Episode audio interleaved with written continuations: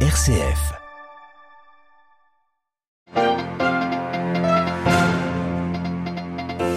L'expérience de la mission fait partie de la formation. Lors de l'audience générale ce matin, François a poursuivi son cycle de catéchèse sur le zèle apostolique. On y revient juste après les titres. 40 000 morts et des villes et des villages détruits sur des centaines et des centaines de kilomètres. Le tremblement de terre en Turquie et en Syrie pourrait avoir donné le coup de grâce à Alep, une des plus anciennes villes de l'humanité. Manipuler les opinions via les médias et les réseaux sociaux un consortium international de journalistes dévoile qu'une entreprise clandestine israélienne aurait influencé des dizaines d'élections. Et enfin, aux États-Unis, une première adversaire pour Donald Trump chez les républicains, Nikki Haley. Nous retrouverons notre correspondant à New York. Radio Vatican, le journal, Marine Henriot.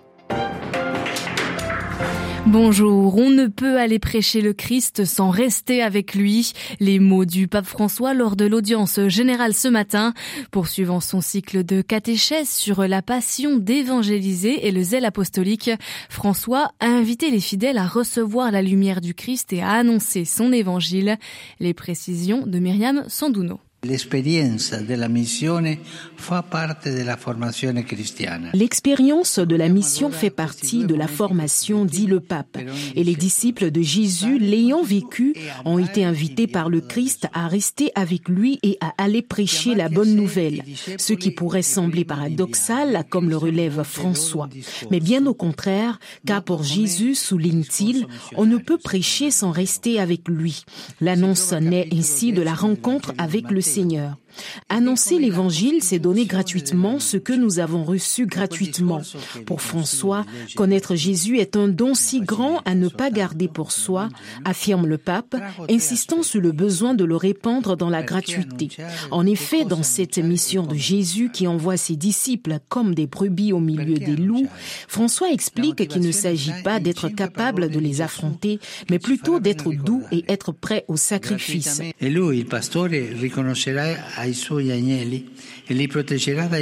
Le berger reconnaîtra ses agneaux et les protégera des loups, déclare François, exhortant également dans cette mission à ne pas s'appuyer sur les certitudes matérielles et à y aller ensemble sans mondanité. Myriam Sandouno. Et pour euh, retrouver toute l'actualité du pape François, notre site internet www.vaticannews.va. Après le séisme de la semaine dernière au Proche-Orient, les Nations Unies lancent un appel aux dons et demandent 400 millions de dollars aux États membres. Aujourd'hui, dans la région, des millions de personnes luttent pour survivre, pour survivre. Elles sont encore sans abri, confrontées à des températures glaciales. Et l'aide n'arrive ni à la vitesse ni à l'échelle nécessaire, avertit Antonio Guterres, le secrétaire général de l'ONU. Inscrite au patrimoine mondial de l'UNESCO, l'ancienne ville d'Alep a beaucoup souffert de ce tremblement de terre. Déjà meurtrie par 12 ans de guerre, bombardée et partiellement détruite, Alep, l'une des plus anciennes villes de l'humanité, pourrait difficilement s'en remettre.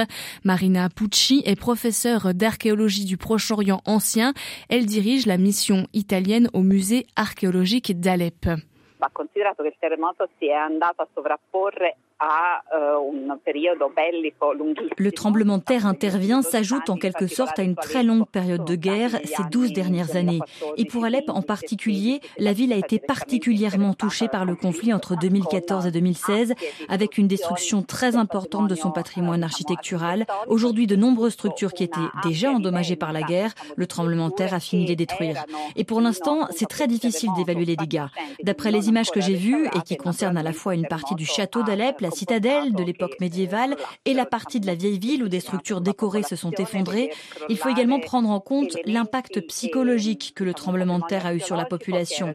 Voir des bâtiments s'effondrer et en même temps un patrimoine archéologique qui était resté debout pendant la guerre et qui a été détruit par le séisme, cela provoque une profonde frustration, un découragement dans la population, sans compter que, bien sûr, la question humanitaire reste la priorité première. Avec le séisme, les infrastructures qui étaient déjà très fragiles à cause de la guerre sont sont également détruites. L'approvisionnement en électricité, en eau a été compromis, rendant la vie et toutes les opérations de secours très compliquées. Des propos recueillis par Maria Milvia Marciano. Dans ma tête et dans mon cœur, je sais que le moment est venu. À la surprise générale, la première ministre écossaise Nicola Sturgeon vient d'annoncer sa démission après huit ans au pouvoir.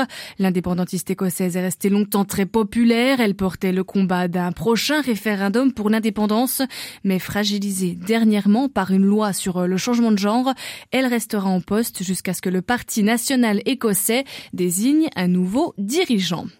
C'est le fruit de plusieurs mois d'enquête menée par euh, Forbidden Stories, un collectif de journalistes du monde entier qui a mis au jour une entreprise clandestine basée en Israël qui manipule les opinions via notamment les réseaux sociaux. Olivier Bonnel. Une entreprise concurrente grignote vos parts de marché. Marine, un adversaire politique menace de vous ravir des électeurs. Cette entreprise, surnommée Team George, peut vous aider. Elle n'a ni adresse physique ni téléphone. Proche des services de renseignement israéliens, on l'approche par réseau de connaissances. Se faisant passer pour d'éventuels clients, trois journalistes y sont parvenus, découvrant que ces mercenaires de l'information revendiquent leur intervention dans 33 campagnes électorales, en Afrique essentiellement, mais aussi lors du vote de sécession de la Catalogne, et ce pour 27 succès. Le coût est proportionnel à la demande, 15 millions de dollars pour influencer une présidentielle, quelques centaines de milliers de dollars pour une opération de marketing plus modeste, détruire une réputation ou promouvoir le nucléaire en Californie. Comment procède cette société fantômes grâce à des outils ultra sophistiqués de piratage, un gigantesque vivier d'avatars, des profils très aboutis sur les réseaux sociaux malgré les efforts du secteur pour lutter contre les faux comptes. Au mois de janvier dernier, Tim George avait plus de 39 000 profils à son actif, du fermier zimbabwéen à la féministe canadienne. Il y a aussi toute une galaxie d'intermédiaires et de prestataires physiques complaisants pour placer leurs fausses informations auprès de décideurs ou encore de journalistes. Merci Olivier Olivier Bonnel. En Inde, les perquisitions du fisc continuaient ce mercredi dans les bureaux de la BBC à New Delhi et à Bombay. Après avoir finalement autorisé les membres de la rédaction à quitter les locaux hier soir, les agents du fisc ont passé au crible les ordinateurs et téléphones pendant la nuit. La chaîne BBC avait diffusé en janvier en Grande-Bretagne un documentaire sur le rôle de Narendra Modi dans les émeutes interconfessionnelles de 2002.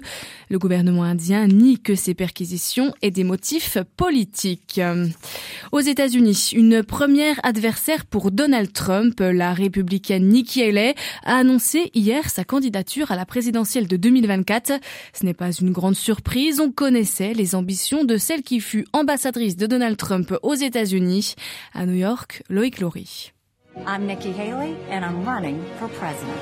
À 51 ans seulement, Nikki Haley a des arguments à faire valoir. Première femme gouverneure de Caroline du Sud, puis ambassadrice de Donald Trump à l'ONU, un poste qui l'aura fait connaître au-delà des frontières américaines.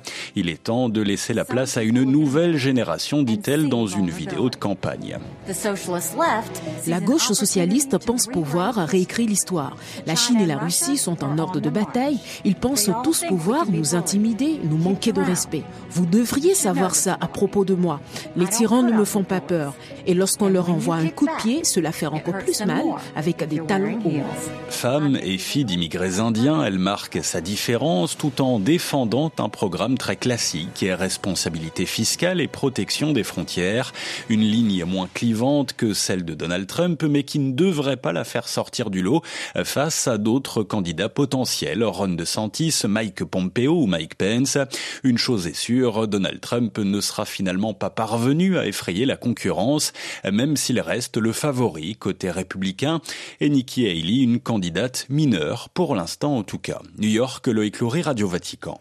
Londres et Washington accusés par euh, l'ONG Human Rights Watch de crimes contre l'humanité sur les îles Chagos, un territoire britannique situé dans l'océan Indien où depuis 1965 est installée une base militaire britannico-américaine.